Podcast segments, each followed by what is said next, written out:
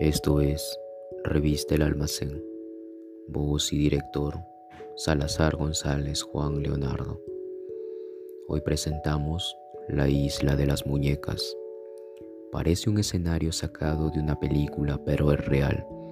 Existe una isla ubicada en el centro sur de Ciudad de México, en la que reinan miles de muñecas antiguas abandonadas a modo de ofrenda.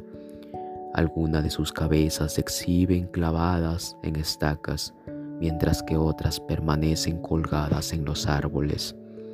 Se remontan a 1950, cuando el propietario del terreno, Julián Santana, empezó a colgar muñecas como protección contra malos espíritus.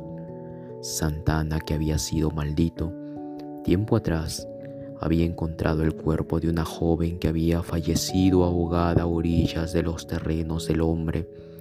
Empezó a convertirse en protagonista de episodios paranormales. Oía voces, pasos y el llanto de una mujer, por lo que decidió colocar muñecas por la isla para ahuyentar el alma de la chica.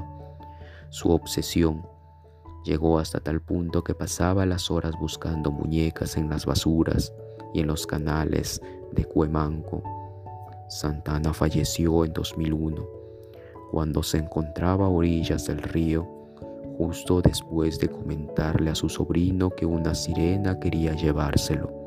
Ahora el lugar se ha convertido en un sitio turístico y las autoridades de la región se plantean crear un museo para conservar las muñecas. Que tengan dulces sueños.